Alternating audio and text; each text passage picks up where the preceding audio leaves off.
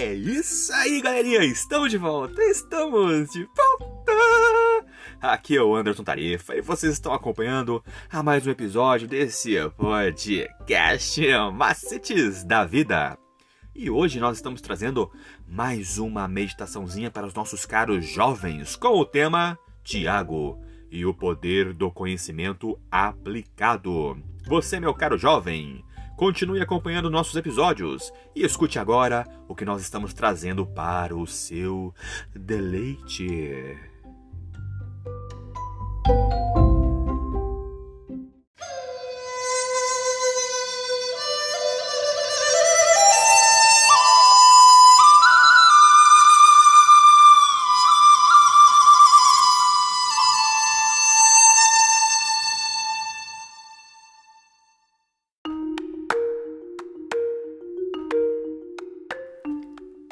E o título da nossa meditaçãozinha de hoje é O Maior Pacificador.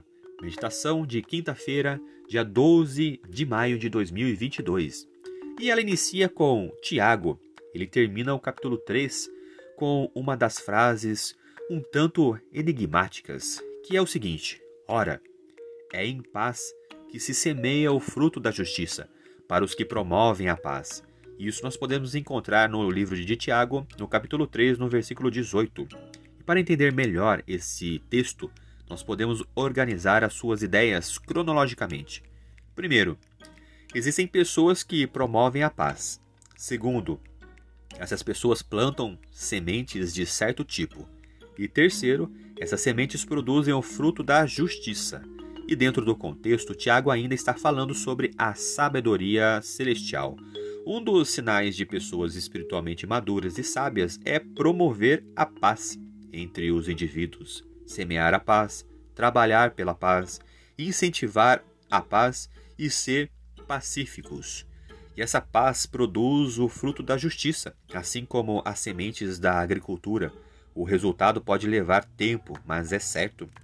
E é exatamente por isso que Jesus veio para criar paz entre Deus e a humanidade alienada. Paulo explicou que, uma vez que pela fé fomos claramente é, justos, temos paz é, com Deus por causa daquilo que Jesus Cristo, nosso Senhor, fez por nós.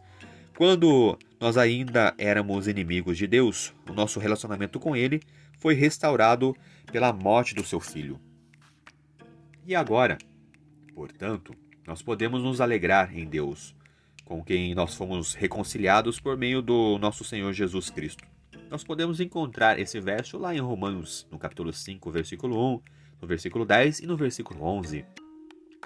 Jesus é o maior pacificador que já existiu, pois é, cumpriu a exigência da justiça de Deus e assumiu as consequências das falhas da humanidade. E esse pacificador ele estende a sua missão de paz a todos os que o amam.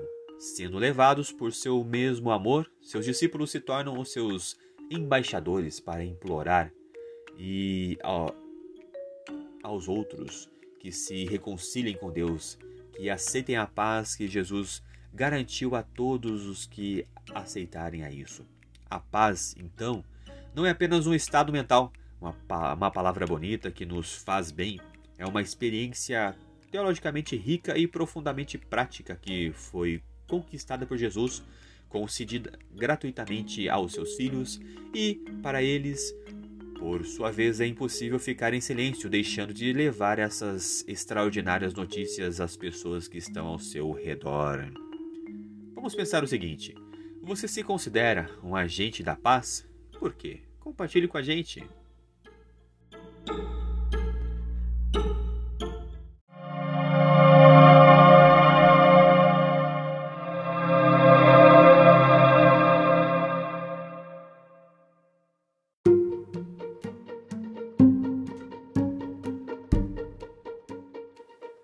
É isso aí, galerinha. Mais uma vez, obrigado pela atenção que vocês estão disponibilizando para este canal. E vocês acabaram de escutar a leitura do nosso guia de estudos da lição da Escola Sabatina Jovem, um material editado e publicado pela Casa Publicadora Brasileira. Ela é detentora de todos os direitos de tradução e publicação em língua portuguesa. E esse guia tem como objetivo falar do amor do Pai de uma forma assim, ó, objetiva, clara e com muito amor, love e carinho para os nossos ouvintes. Continue acompanhando nosso trabalho em nossas páginas e em redes sociais, através do Anderson Tarifa e também no seu serviço de streaming digital preferido. Eu sou o Anderson Tarifa e vocês estão aqui nesse podcast Macetes da Vida. Por hoje é só e valeu!